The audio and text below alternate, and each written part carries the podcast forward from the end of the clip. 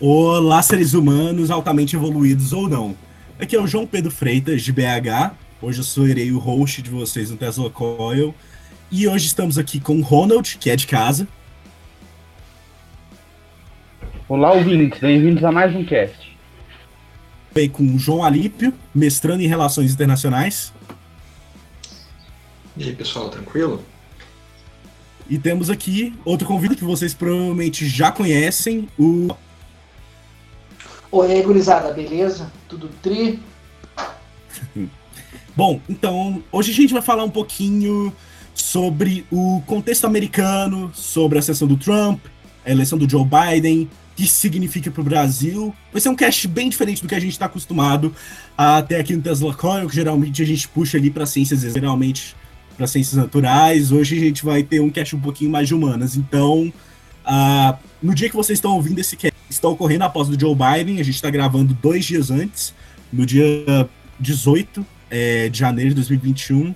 Então é isso. Lembrem-se de nos seguir nas redes sociais, no Twitter e no Instagram, arroba TeslaCast, caso queiram se comunicar com a gente, mandar alguma mensagem, enfim. Ou usem as caixas de mensagens dessas redes sociais, ou então mandem pelo e-mail, pelo teslapodcast.gmail.com. E é isso. Então, vamos ao cast. Bom, uh, eu acho que para a gente falar do Joe Biden, do que foi a eleição do precisa contextualizar a ascensão do Trump e o porquê do fenômeno Trump ter surgido. Uh, eu acho que primeiro é interessante a gente falar um pouquinho sobre institucionais dos Estados Unidos. Uh, os Estados Unidos são um país muito diferente termos de sistema eleitoral e também quando a gente olha para uh, termos constitucionais. Então, é, se o João Alipe ou o Ronald quiserem explicar um pouquinho sobre esses fatais, o que difere isso no Brasil e como isso acaba uh, afetando as candidaturas para as eleições, uh, muito bem-vindo. Então, o palco é de vocês.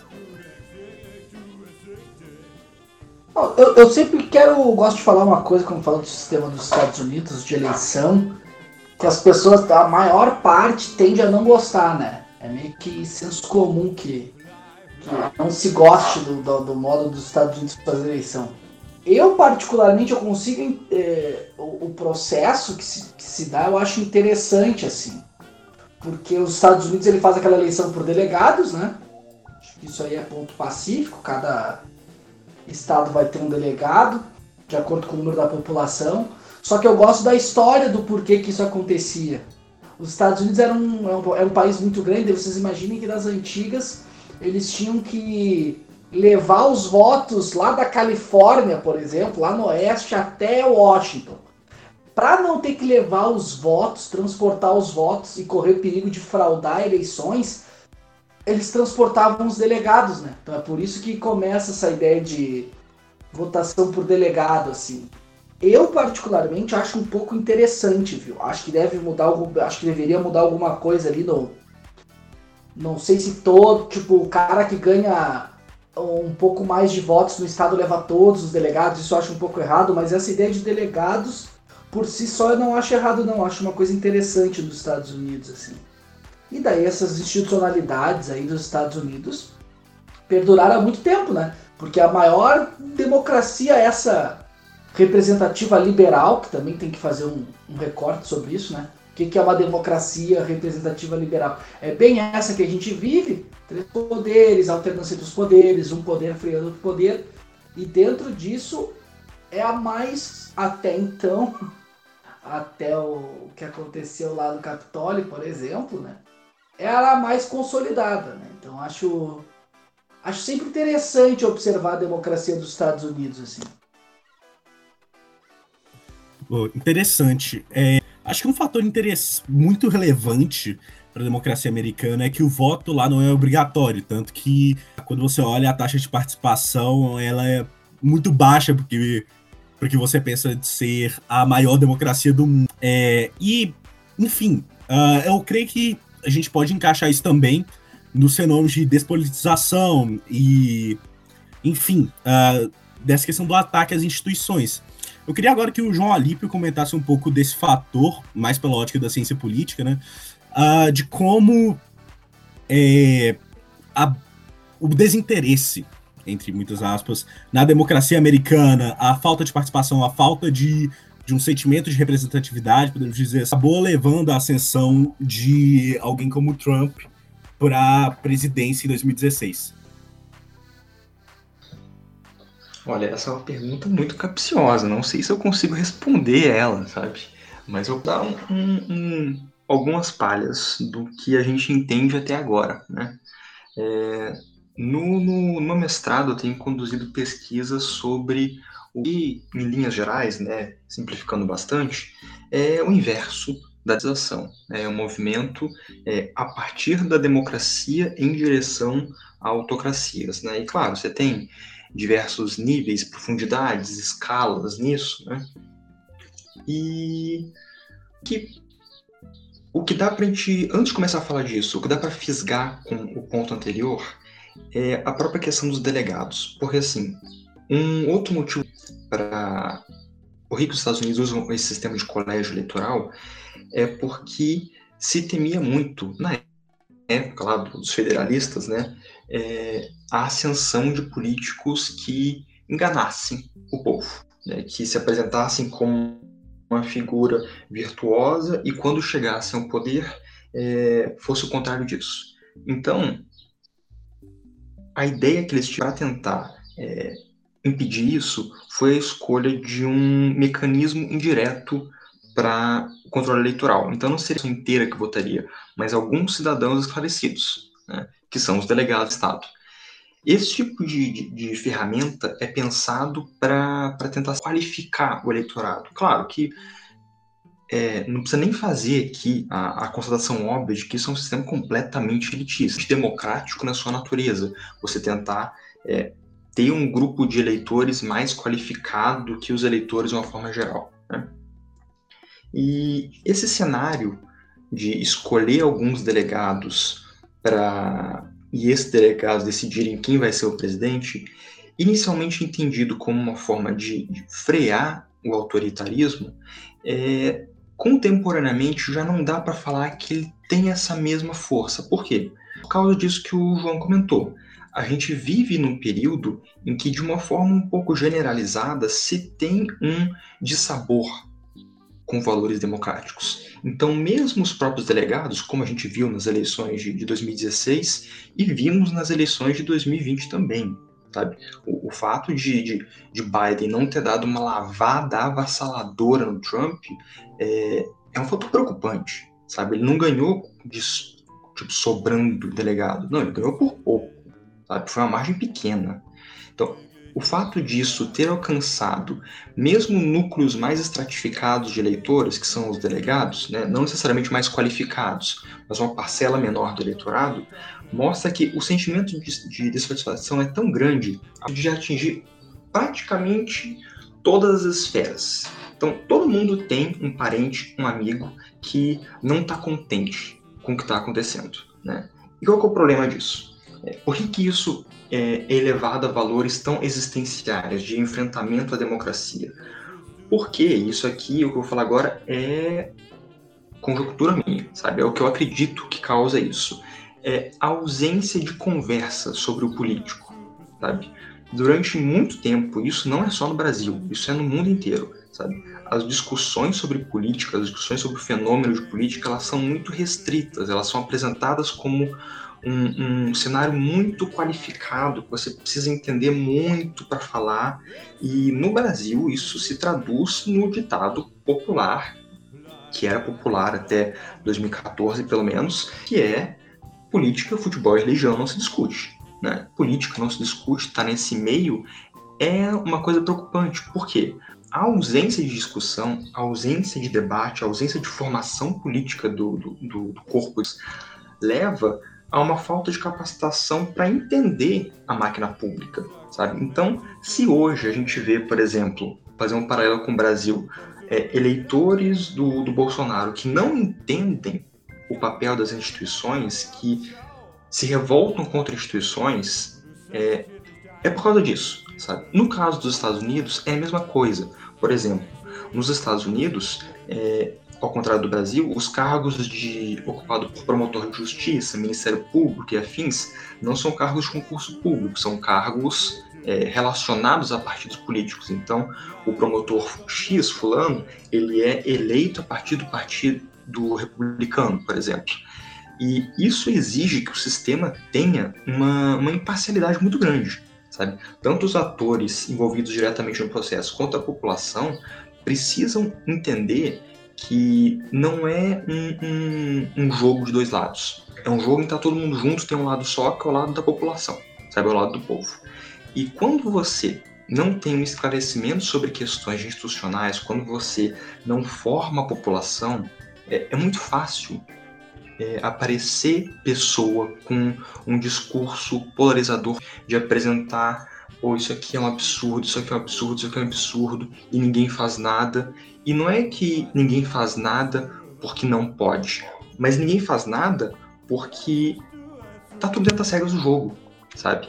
E a partir do momento em que as pessoas não entendem as regras do jogo, não entendem o papel das instituições, não entendem por que, que às vezes é, fulano não faz nada e ciclano faz, é, leva a esse cenário de que fica muito fácil você pintar aquele cara como um inimigo.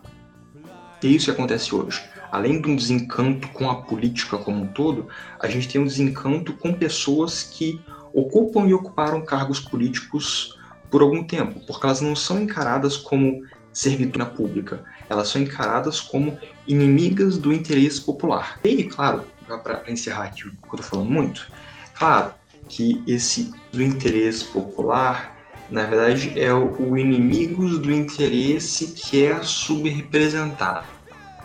Né? E em 2020, o interesse que é subrepresentado, ou pelo menos dizem que é subrepresentado, são os interesses mais alinhados a pautas conservadoras. Afinal, é natural. O mundo é, ainda bem evoluiu, sabe? Então é natural que a gente tenha menos é, deputados, menos pessoas de pô, é, criminalização absoluta de drogas, criminalização de não, imigrante não tem que entrar mesmo. É natural que isso aconteça. A sociedade globaliza, a sociedade evolui. Então, a partir do momento em que pessoas que um, não possuem informação adequada sobre o jogo político, sabe? É, e não estou dizendo com isso que elas são ignorantes. Claro que não. Você tem pessoa muitíssimo qualificada em uma área que cai nesse papo porque não tem uma formação cidadã forte. Daí, um, não tem formação cidadã forte. E dois, não vê interesses é, que hoje são minoritários, sabe? Que hoje tem representação minoritários, elas sentem que elas estão perdendo o jogo, sabe? E quer ficar jogando um jogo que você está perdendo. Então o que você faz? Pô, se só roubam nesse jogo, se o, o interesse da população não é atendido, se os meus interesses não são atendidos, por que, que eu vou jogar do jeito que todo mundo sempre joga? Eu vou causar ruptura, eu vou fazer diferente, eu vou invadir o Capitólio, sabe? São coisas desse tipo que, que, que geram as situações que a gente tem encontrado hoje.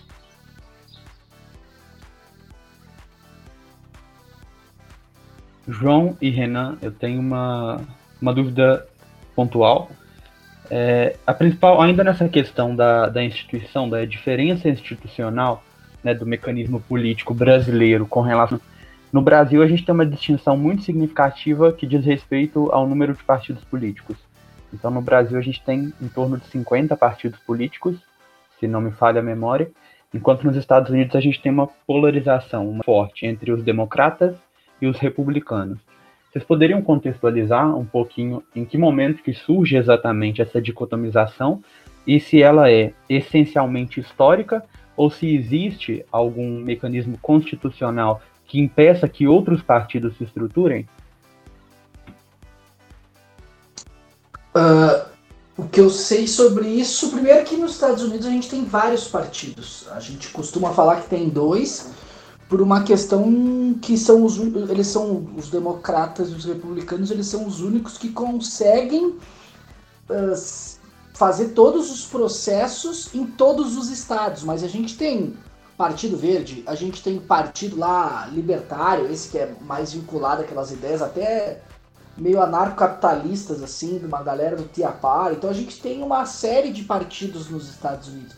O que acontece lá é que ao longo da história, os únicos que conseguiram se estruturar em todos os estados foram os republicanos e os democratas. Então, por exemplo, tem alguns partidos que teve agora até. Geralmente sempre tem um, dois senadores assim que não são nem, de, nem democratas nem republicanos. Mas é que como os Estados Unidos funciona com uma lógica em cada estado, né? Então cada estado vai ver aí o que é melhor para ele cada estado acaba tendo também regras para aceitar partidos. E é nessa daí que vários partidos não conseguem cumprir as regras, porque gasta dinheiro, tem que ter uma mobilização social que às vezes os partidos não têm. E daí acaba ficando, apesar de ser dicotômico, processo né, de partidos nos Estados Unidos, a gente acaba fazendo um guarda-chuva e tem de tudo ali mesmo. A gente pega os democratas, tem desde o cara tipo Biden até uma pessoa que nem Hortaça lá, que seria mais à esquerda, até o Sanders. Acaba sendo um guarda-chuva que engloba todo mundo, né? E também, né, fazendo um paralelo aqui no Brasil, o Brasil aqui, ele, uh, ele teve poucos partidos. A gente pega ali a época do Getúlio Vargas, antes dele delimitar os partidos na base ditatorial ali, a gente tinha poucos partidos. Depois que o Getúlio Vargas, depois ali da, da ditadura Vargas, aumenta um pouco, no, nos militares diminui um pouco de novo.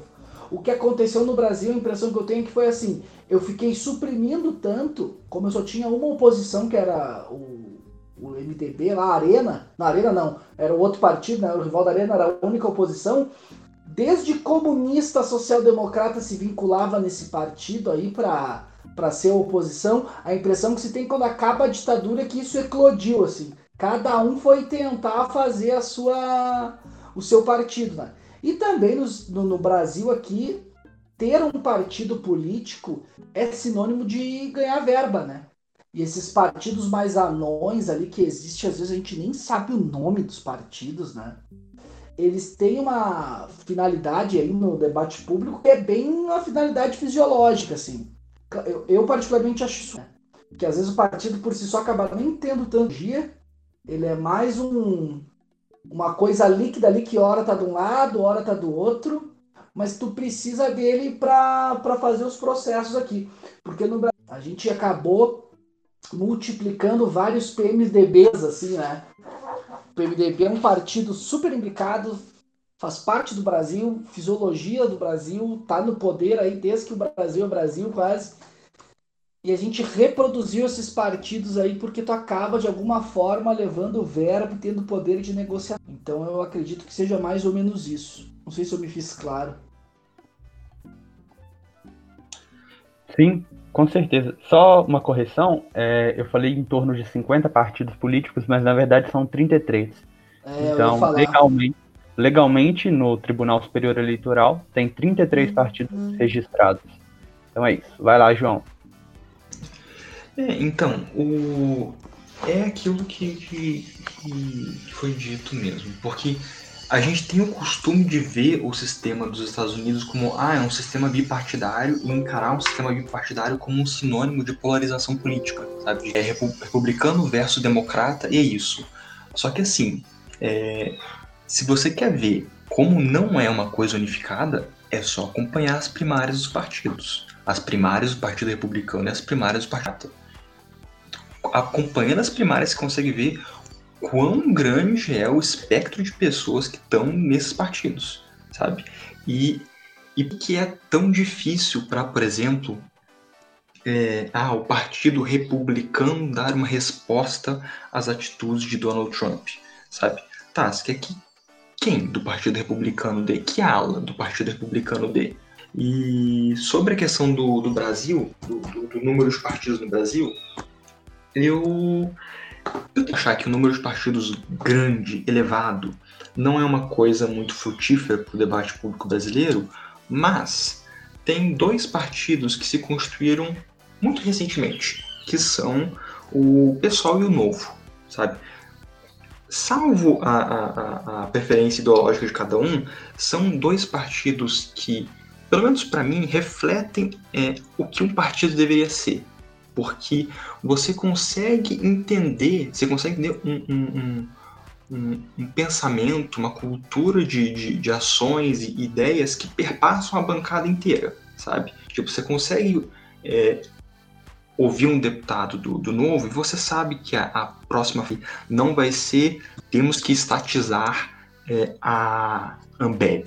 Não vai ser essa a próxima frase dele. E você também consegue ouvir um deputado do pessoal, você sabe que a próxima frase dele, não importa o que esteja acontecendo, não vai ser um tem que proibir o, o, o aborto em qualquer circunstância. Então, esse tipo de, de, de, de posição ele em parte polariza a opinião das pessoas, né?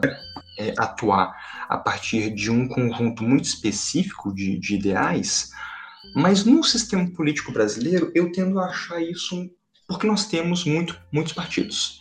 Por exemplo, se fizesse, se fizesse jus ao nome, com certeza puxaria com mais qualidade comissões sobre meio ambiente, sabe? Assim como eu tenho certeza que vamos puxar com mais qualidade uma banca de diversidade, projetos de diversidade. Então, apesar de a gente ter uma, uma pluralidade muito grande, é, isso tem seus aspectos negativos, claro, porque você tem partido ali que você não sabe quem é, você não sabe a sigla, você não sabe quem participa.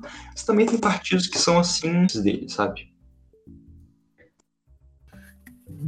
Sim, uh, Acho que dá até. Eita, calma. Renan, se você puder mutar. Uh, bom, uh, esse tópico é bem interessante, dá até um outro podcast inteiro para a gente falar um pouco sobre a Constituição do Brasil, falar um pouquinho da cláusula de barreira também. Tem muita coisa interessante para a gente falar sobre isso, enfim.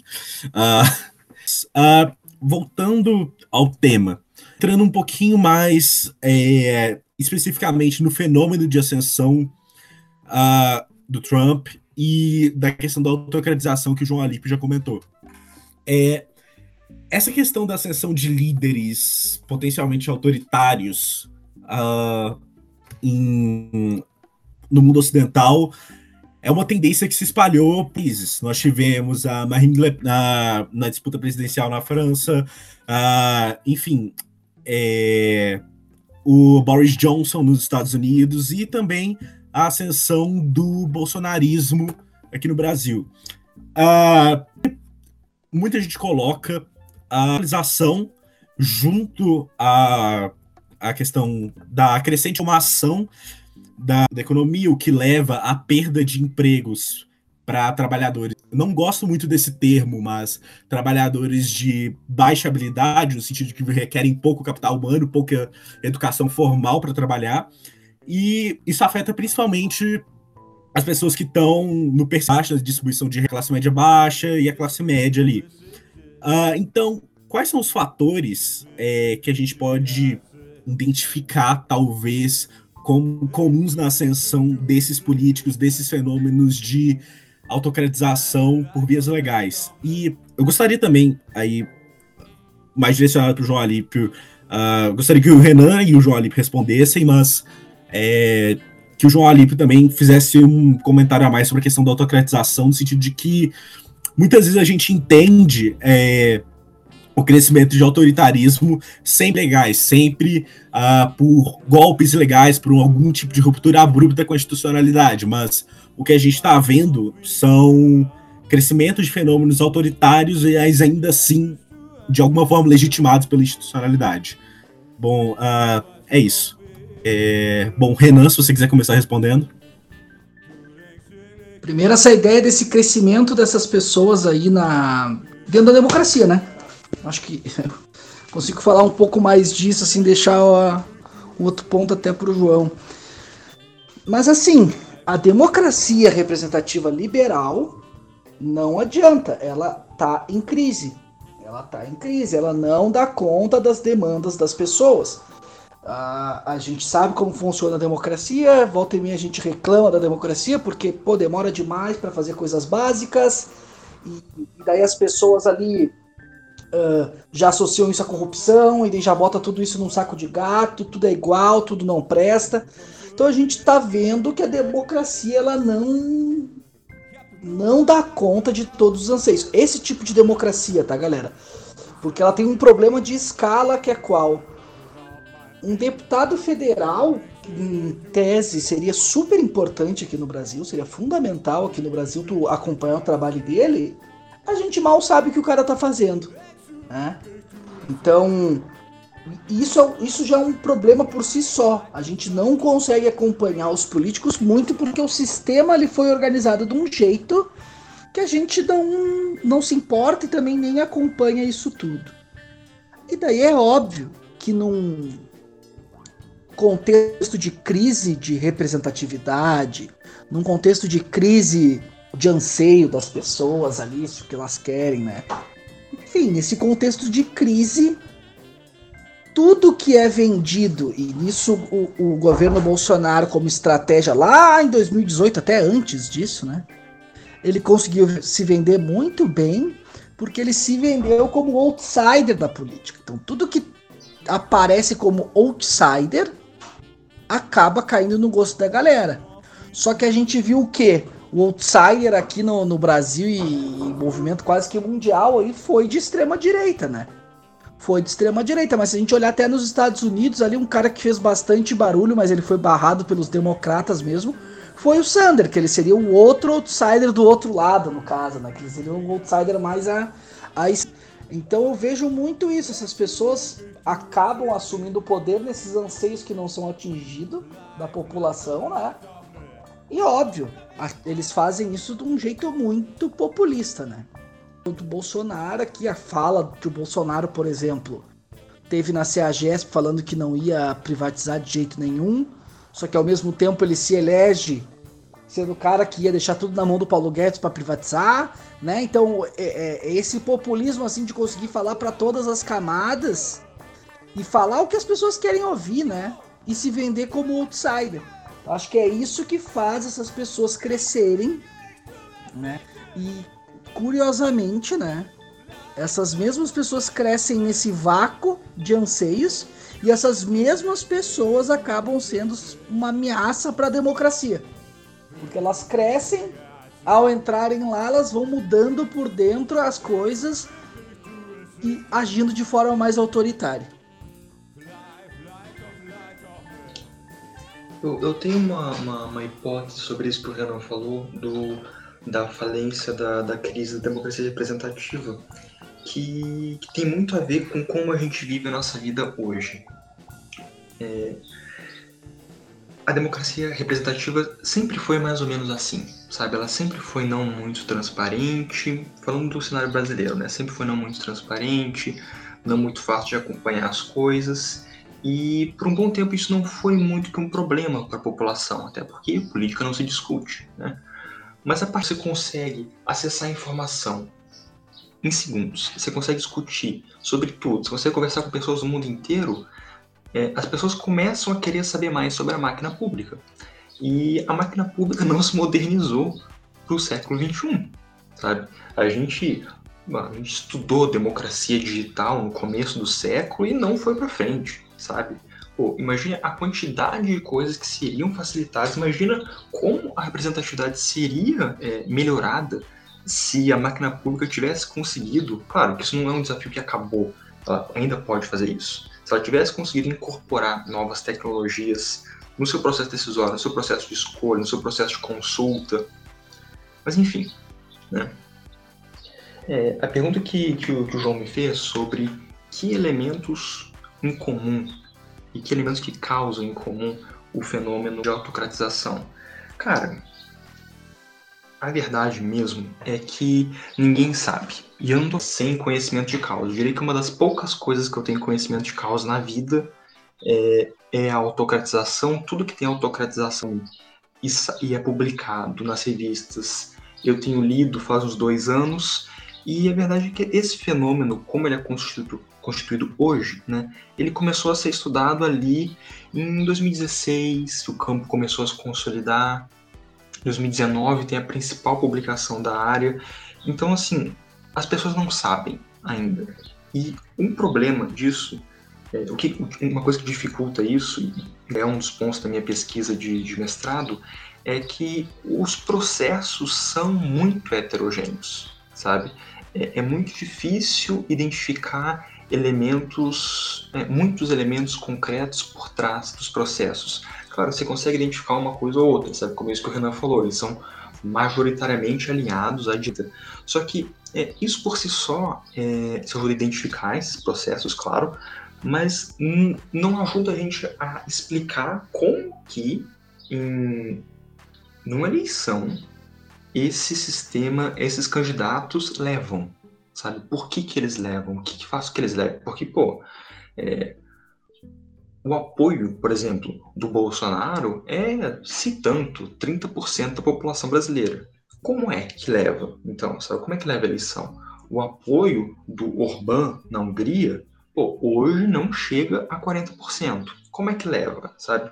Então, o problema é que os processos são muito diferentes. E uma outra coisa muito delicada desse processo de autocratização, é, e aqui cabe um lembrete, a autocratização sempre aconteceu. Né? Por exemplo, o golpe de 64 no Brasil foi um processo de autocratização. Via no regime democrático, claro, com suas falhas, como todo regime, e num clique você se torna uma autocracia, sabe? Então era um processo de autocratização. Inclusive inúmeros outros no mundo por aí. É, a diferença é que isso não acontece mais através de ruptura clara. Sabe? E isso dificulta muito de identificar quando o processo está acontecendo e identificar exatamente o que, que causa isso. Porque antes era simples, sabe? Pô, num dia você está ali, no outro dia você tem um militar mandando em você, sabe? Isso aconteceu na América Latina, na, na, Ásia, na África, enfim. Sabe? Você tinha um presidente eleito, no outro dia você não tinha, sabe? Então, é, é, você consegue identificar o episódio com clareza. Ah, foi no dia 12 de setembro de 70 e pouco. Aconteceu isso aqui. Um exemplo aleatório que eu dei. Então, você conseguia identificar, você conseguia rastrear melhor o fenômeno. Com a terceira onda de democratização, democracia se tornando, e com o fim da Guerra Fria, sabe? Com a democracia se tornando o único jogo aceito na cidade, sabe? É, a situação muda um pouco. E aqui é, dá para fazer um paralelo com o, aquilo que eu e o Renan falamos sobre o próprio, os partidos republicano e democrata nos Estados Unidos, sabe? É, na, na, na, no pensar da palavra mesmo, no pensar da, da estrutura. Porque, como a gente disse, é, não é que o Partido Republicano ele representa uma coisa só. Ele tem inúmeras versões do Partido Republicano dentro dele, inúmeras alas, né? É a mesma coisa. A gente tem a palavra democracia difundida, a gente tem democracia difundida, só que nunca é a mesma democracia, nunca é a mesma coisa, sabe? E quando você tem uma difusão forte e a democracia é, tem além de ser um, um, um, regime político, ela tem um valor ideacional positivo muito forte, pô, chegar para uma pessoa e falar, não, você é antidemocrático, isso até hoje dificilmente é tomado como um elogio, sabe? É... O que, que isso causa? Esses processos de tomada de poder, esses processos de autocratização, eles precisam ser cada vez menos violentos, cada vez menos expostos porque você não tem dúvida que se acontece um golpe militar hoje, a quantidade de sanção internacional que esse país vai sofrer nas semanas seguintes é insustentável você manter um, regime assim, sabe? Então o que que acontece? Sabe? E isso não acontece assim, ah, os grandes autoritários do mundo se reuniram e decidiram que a autocratização vai acontecer assim. Não, isso foi uma coisa, é, um processo é, natural, vamos colocar assim a autocratização passou a ser cada vez menos abrupta. Ela passou a ser uma coisa mais dentro da própria democracia, sabe? Por exemplo, o caso, acho que mais paradigmático, ou paradigma estudando autocratização, é o caso do, do, da Hungria com Orbán. Orbán chegou no poder no país na eleição. Ele não tomou o poder do, da noite para o dia. E ele também não fez a Hungria se tornar o que ela é hoje em uma semana. Mas se você pega a Hungria de 2021 e você compara com a Hungria de 2001, você não diz que é o mesmo país, ou você diz que tem uma ditadura em andamento. A questão é, é, é bem parecido com aquela história do sapo que está na, na, panela fervendo. Se você coloca o sapo na, na panela fervendo e ela já está fervendo, ele vai pular e vai sair. Mas se você coloca o sapo na água fria e você vai ferver na água aos poucos, o sapo vai morrer lá dentro sem perceber a mudança de temperatura. Né? Vai cozinhar. É o que está acontecendo com a democracia, sabe? A gente não tem mais golpes, mas a gente tem mudanças graduais. O Orbán, por exemplo, não chegou na Hungria e mudou a Constituição, instituiu juízes do país inteiro, diz qual juiz ia pegar qual caso, colocou amigos de infância dele em todos os cargos, tudo isso numa tacada só. Não. Isso que vai acontecendo ao longo do tempo. E a isso se dá o nome de, que é uma das modalidades em que isso acontece, de engrandecimento do executivo, sabe? Quando o poder executivo ele passa a ocupar espaços que não deveriam ser ocupados por ele, deveria ser ocupado ou pelos poderes ou pela sociedade civil. E dá que isso é a fase 1 da autocratização. Essa fase 1 dá para dizer assim com certa segurança que ela aconteceu de 2000 a 2014, vamos colocar assim. A gente teve processo de autocratização em curso. Quando você pega, sei lá, índices avaliativos de democracia, você vê a redução gradual acontecendo ao longo do tempo. Então, assim, você não tem uma queda de 50 logo de cara, mas você tem uma queda de 50 pontos ao longo de 5, 6, 7 anos, sabe? E essa é a fase 1, o primeiro estágio. Hoje, a gente vive um cenário muito mais complicado. Porque se antes a gente tinha a autocratização a partir do, do engrandecimento do poder executivo, o poder executivo ocupando espaços que deveriam ser controlados por outras áreas, é, hoje a gente tem a autocratização a partir da própria sociedade civil. Por, por exemplo, o, o, a tomada ao Capitólio, que aconteceu aí há alguns dias, isso não foi e falou, olha, vamos ocupar lá. Não. São pessoas que não estão vinculadas ao poder executivo, que é, constroem o ânimo de ter ações autocráticas. No Brasil, as milícias virtuais que se formam, elas não se formam porque o poder executivo baixa um decreto e manda isso acontecer. Não, são pessoas que começam a comprar essa narrativa e isso acontece. Qual que é a solução para isso? Ninguém sabe. Ninguém sabe como reduzir o impacto disso, ninguém sabe como é, impedir que isso aconteça. Mas pelo menos agora a gente está estudando o que está acontecendo, está tentando entender isso, sabe? Eu diria que o caminho, apesar de não ser fácil identificar causas em comum e tudo mais, o caminho é, é conversa e desradicalização. Só que haja paciência para fazer isso, né? Sim, Uh, bom, agora acho que deu para entender bem o contexto da ascensão do Trump, do que foi o governo Trump nos Estados Unidos. Uh, agora acho interessante a gente já entrar um pouquinho no que o Biden significa, o que, que muda com ele efetivamente. Enfim, bom, a eleição do Biden ela foi uma confluência entre diversos setores do Partido Democrata, né? E também entre alguns setores do Partido Republicano, como o pessoal do Lincoln Project, enfim. Uh, vocês veem no Biden o início do fim desse processo de autocratização que se espalhou pelo mundo, ou ele acaba sendo só mais uma exceção? Enfim, qual, é, como vocês interpretam a eleição do Biden e justamente o apoio de setores do Partido Republicano na eleição dele? Para mim, a, a, eleição do Biden ela significa muito mais uma busca à normalidade institucional do que qualquer outra coisa, né?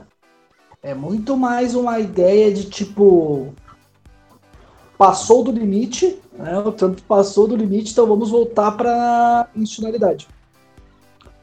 A, o pensamento liberal ele tem muito isso, né? Eles consideram que o liberalismo ele é um ele é a única coisa capaz de ir para o equilíbrio né, dentro da democracia. E a gente sabe que democracia representativa liberal, da forma como a gente vive, ela tende, a tendência dela sempre a se caminhar para o centro.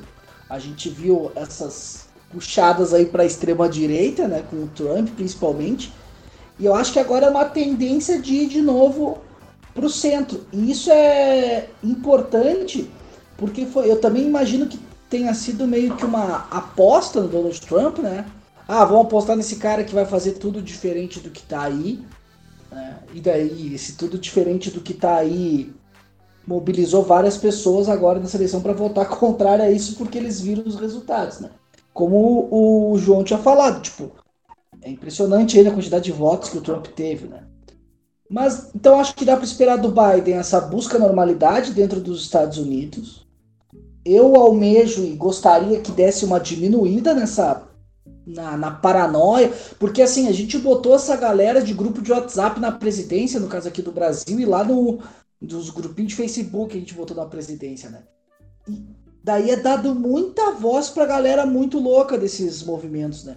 Então acho que isso vai dar uma diminuída também, essas pessoas vão voltar, vão voltar para os cantos delas e tal. Mas aí pensando em política internacional, o Biden ele vai se preocupar mais com o Oriente Médio do que o Trump, por exemplo, né? Acho que vai ter mais interferência. Historicamente, os democratas eles interferem bastante ali no Oriente Médio, então acho que vai ter isso. E a gente pode esperar uma puxada de orelha do Biden aqui no Brasil. Se o Biden realmente for para esse lado aí do meio ambiente, preocupação ambiental, Acordo de Paris, que o Trump saiu, vai acabar sobrando para o Brasil também. Ainda mais que o nosso presidente ele foi tão boca aberta que o Trump ele perdeu, claramente o Trump perdeu, claramente o Trump vai sair, ele continua ainda abraçado no Trump, cara, né? Ele é o, foi o último político a largar do Trump. Então acho que isso também pode pesar um pouco aqui no Brasil. Mas acredito que seja mais uma tendência a uma normalização assim da institucionalidade. Quero que seja isso, na verdade, também, né? Aqui também tem muito das minhas expectativas pessoais, assim. Eu gostaria muito que voltasse um pouco para a normalidade as instituições. Bom, o Renan foi, foi, foi otimista e eu vou, vou ser o, o, o chato. Né? Com, Mas é, precisa disso, né, João? É, precisa, precisa, é, precisa do, desses dois lados aí, entendeu? Precisa. Porque eu acho que é, perdeu a mão. Eu acho que assim, não é nem pensando no, muito no mundo, sabe? Mas pensando no continente americano, sabe? Eu acho que o continente americano, Estados Unidos e Brasil, são processos muito parecidos. Eu diria que, da amostra dos que eu estudo, os que guardam maior semelhança entre si são Estados Unidos e Brasil, sabe? É, eu acho que a gente perdeu a mão aqui, sabe? Porque as instituições demoraram e demoram muito para reagir a tudo. E assim, é uma sequência de coisas que façam que seja difícil mesmo para as instituições reagirem. Mas, tipo, por exemplo, pô, há menos de um mês, o Trump estava no telefone insinuando que queria que o, o, o, a Geórgia encontrasse, fraudasse 11 mil votos. Como é que isso desapareceu do noticiário já? Isso é um absurdo ter desaparecido do noticiário. Giram o Capitólio, sabe? Mas é, é uma sequência de coisas, é, é uma sequência de, de, de falhas institucionais que faz com que eu ache que, sim, existe um ânimo muito forte por parte de, do setor empresarial, do setor financeiro, do setor, de, do setor agrícola, tanto nos Estados Unidos quanto no Brasil, pela normalização, sabe? Pelo vamos tornar a política chata de novo, sabe? Pra, não é para ter uma bomba todo dia, e eu não quero que o presidente é, apareça no, no, no, no, nas redes sociais falando que ah, é, são as Forças Armadas que decidem se, se um país vai ser democrático ou não, como o Bolsonaro fez hoje. Isso dos negócios é horroroso, sabe? Então, é, os grandes nomes né, não querem mais isso, óbvio. Só que a questão é que talvez isso não possa ser parado com uma eleição. Por quê? Porque as pessoas continuam, sabe? As pessoas continuam lá. Apesar de Trump ir e Bolsonaro, tomara que vá, é, as pessoas ficam. E a gente ainda não sabe, porque isso nunca aconteceu na história, como essas pessoas vão reagir aos próximos quatro anos. Então, apesar de a gente ter um ânimo de melhora, e assim, digo isso com pesar, mas os Estados Unidos é meio que a máquina do que acontece com o mundo, sabe? Então, os Estados Unidos, eu diria que é bem provável que o cenário se replique por aqui também. Mas a gente não sabe o que vai acontecer, sabe? Pode ser, por exemplo, quem imaginaria que o Capitólio seria invadido, sabe? Qual foi a reação institucional a isso? Vamos pensar na reação institucional micro. Pô, a polícia demorou duas horas para chegar. Macro, já tem quase duas semanas e não foi todo mundo que foi preso. Então, assim, são coisas que me fazem pensar que talvez a gente tenha entornado o caldo, sabe? De que com uma eleição a gente não consegue virar a chave ainda. Ainda. Hum, mas não custa, né? Ser otimista e, e torcer para que isso não aconteça, sabe? Torcer para que isso não aconteça. Eu espero muito que com a, a posse do Biden hoje, né? Vocês estão ouvindo dia 20 isso aí, a posse do Biden dia 20, é, traga um período de gente dando discurso político chato, não inflamado e que ninguém tá nem aí e que é, tenha menos esse apelo existencial na, na política, sabe? debate ideias, claro, mas ele não precisa ser do jeito que está sendo feito. Mas eu não tenho muita esperança de quem segue por esse caminho. Só uma coisa para complementar o que eu falei e o que o João falou. Isso tudo também passa, na minha opinião, né, assim, o otimismo tudo passa com o que vão fazer com o Trump, né? Porque para mim de nada adianta o Trump uh, não for preso, não, não acontecer uma retaliação com ele, porque ele vai virar um embaixador aí da extrema direita no mundo. Aí a gente vai mais para esse lado que o João falou. Acho que passa um pouco também com o que vão fazer com o Trump. É, eu acho isso, a, a reação institucional que os Estados Unidos não deu a um maluco na presidência tem que ser dado agora, sabe? É pra, pô, saiu, agora você vai tomar sabe? Você vai perder tudo, você vai tomar processo e vão fazer rolar esse impeachment aí estranho para ele perder direito político, sabe? Porque é aquele negócio, se não der uma martelada forte nele agora, não dá para esperar que ele vá passar os próximos quatro anos quietinho e não vai tentar se reeleger em 2024, sabe? E o, o, Renan chegou a tocar no assunto, mas eu gostaria de saber que a gente é, enveredasse um pouco por essa vertente. Qual que foi a principal é, implicação direta, né, em termos geopolíticos, do governo Trump para o Brasil? Excluído aí o fenômeno do bolsonarismo, que certamente foi grande influência, né, e permanece tendo uma grande influência, quais foram outros fatores aí que o Brasil foi geopoliticamente influenciado diretamente por esse governo Trump? Para mim é naturalizar a extrema direita.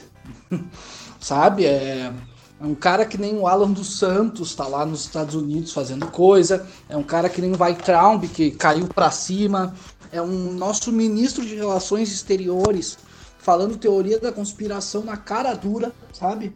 E ninguém fala nada. Para mim a gente naturalizou o absurdo. Acho que esse é o maior efeito do Trump aqui, é a gente ter naturalizado o absurdo assim cotidiano da política? Para mim, é, é... Bom, algumas pessoas diziam desde antes de 2016 que o Brasil era um, um anão diplomático. Eu não poderia discordar mais dessa afirmação. É... Mas hoje, o Brasil virou um anão diplomático. Sabe? O Brasil optou por ter relações de amizade com o Estado e não é assim que funciona, sabe? A partir do momento que você tem relações de amizade com o Estado, você passa a ter relações de inimizade com outros, sabe? Durante esse período, durante esses dois anos, porque não foram quatro ainda, durante esses dois anos, o BRICS morreu. Morreu. E falar assim, ah, o, foi desde sua origem um, um, um bloco falido. Não é, gente, sabe? Pô, Como que um bloco com Rússia, China e Índia pode ser um bloco falido, sabe? Imagine as perspectivas que o Brasil teria é, no enfrentamento à pandemia. Se o, o BRICS não tivesse desconsolidado, a gente tem vacina na Rússia, a gente tem vacina na China, sabe? Então, assim, para mim é a transformação do Brasil com o Brasil. O Brasil não funciona assim, sabe? Então, assim, a, as diversas portas de cooperação geopolítica que a gente abriu na África nos últimos 20 anos, elas foram sistematicamente fechadas nos últimos quatro anos e com mais intensidade nos últimos dois anos. Sabe? As nossas relações, que, pô, diga, mas a China é hoje a maior potência mundial e não tem como negar isso. As nossas relações com a maior potência mundial foram prejudicadas significativamente. Nossas, nossas relações com a União Europeia foram por ralo, sabe? Um acordo comercial que a gente tinha a nível Mercosul não vai rolar tão fácil, sabe? Então, assim, o corpo diplomático brasileiro vai precisar fazer muita coisa para colocar o Brasil de volta no eixo, sabe? Geopolítico que a gente ocupa de um país é, conciliador, é, amigo, imagem internacional positiva, sabe? Vai precisar fazer muita coisa. A partir dos próximos dois anos, eu espero. Sem contar Bom, também. Perdão, João. Pode falar, Ronald. Não, pode falar, pode falar. Sem contar também no estremecimento das relações diplomáticas com o Mercosul, né, de maneira geral. Então a gente tem a volta da direita, da, da esquerda, perdão. Por exemplo, na Argentina, a gente tem no Chile, por exemplo, e a gente teve um estremecimento extremamente significativo com as relações econômicas com a Venezuela. Então, certamente vai, vamos enfrentar anos obscuros em, em termos de diplomacia. Bom, a, questão do Chile dá um podcast inteiro para a gente falar sobre o que está rolando lá, mas é, bom, o podcast já está caminhando para o final. Acho que uma pergunta que a gente já tocou, mas acho importante a gente abordar ela com algum grau maior de especificidade é o que, a gente pode esperar da gestão do Biden de maneira geral?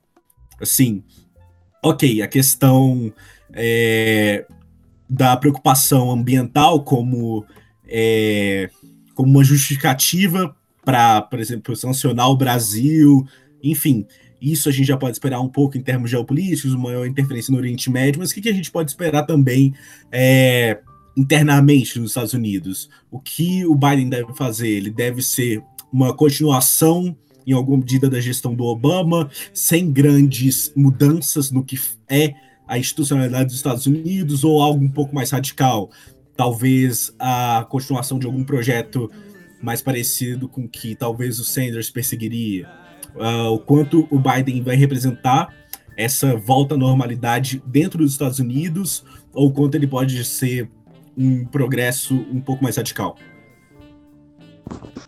Hoje o principal problema nos Estados Unidos é emprego, né?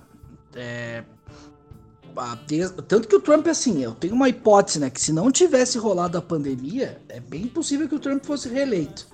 Porque em termos de índices econômicos ele estava muito bem, assim, antes da, da pandemia. Então, o problema é emprego, o Biden vai ter que começar a ver o seguinte, porque o Trump ele foi lá, ele chamou algumas empresas de volta, ele zerou alguns impostos, ele incentivou internamente o mercado. Tem que ver agora se o Biden vai continuar com isso aí, né? Ah, vai continuar zerando imposto, ou próximo disso vai deixando todo mundo ali para atraindo empresas e tal. Ou ele vai comprar a briga com a China. A briga com a China eu acho que ele não vai comprar. Eu tendo a acreditar que o Biden vai ficar interferindo mais na economia nesse sentido aí de fortalecimento das empresas dos Estados Unidos. Óbvio que ele é um político liberal, né? Mas eu acho que ele vai fazer isso para tentar segurar emprego e para tentar atrair, né, emprego, criar mais emprego. Porque a tendência é quando voltar à normalidade, a gente crescer como no mundo inteiro economicamente, né? Porque a gente tem um de ano, mais de um ano que não está sendo explorado economicamente, né?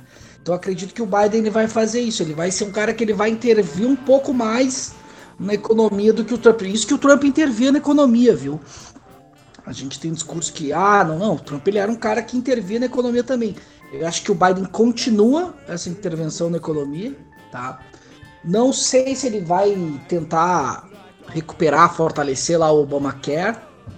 Não sei se ele vai ser uma continuação direta do Obama, até porque o Biden é um cara mais negociador, né? Eu acho que ele vai tentar fazer em quatro anos o feijão com arroz. É, tipo assim, eu vou fazer o basicão aqui, pra na próxima eleição vinha Kamala Harris ali se candidatar. Né? Talvez ele deixe uma política engatada pro próximo mandato, mas eu acho que ele vai fazer quase que um mandato tão assim. Vendo na gente o que mais essa eh, perspectiva ambiental aí, que talvez ele implemente também nas empresas dos Estados Unidos. Eu diria que a gente pode esperar, eu acho que a gente pode esperar o Biden um bom republicano dos anos 2000, sabe? Vai ser aquele cara protecionismo da indústria interna que vai tentar movimentar o empresariado nacional, que vai bombardear muito o Oriente Médio.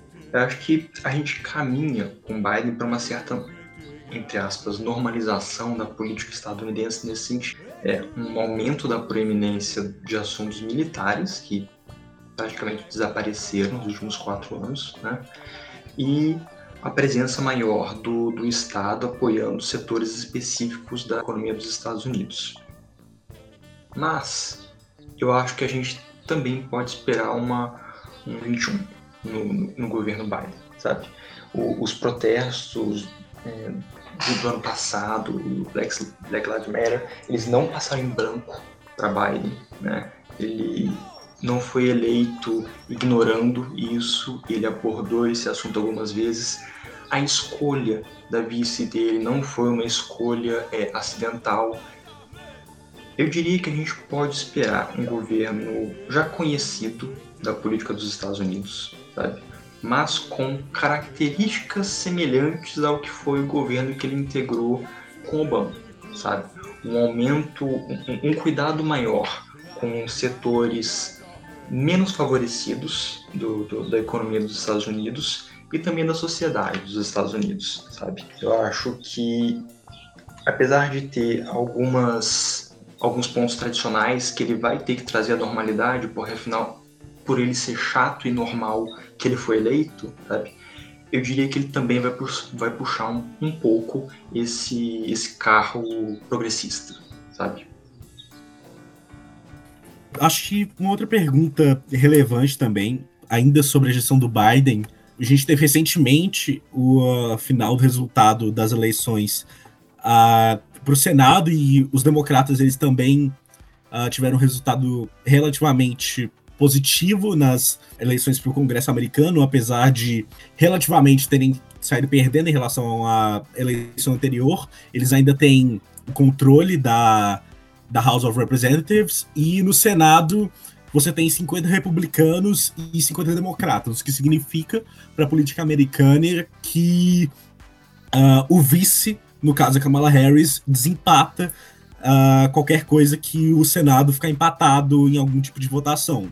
Significa que os democratas eles têm uma espécie de um controle muito grande uh, em relação à política pelos próximos dois anos, que é quando ocorre a renovação dentro dessas casas.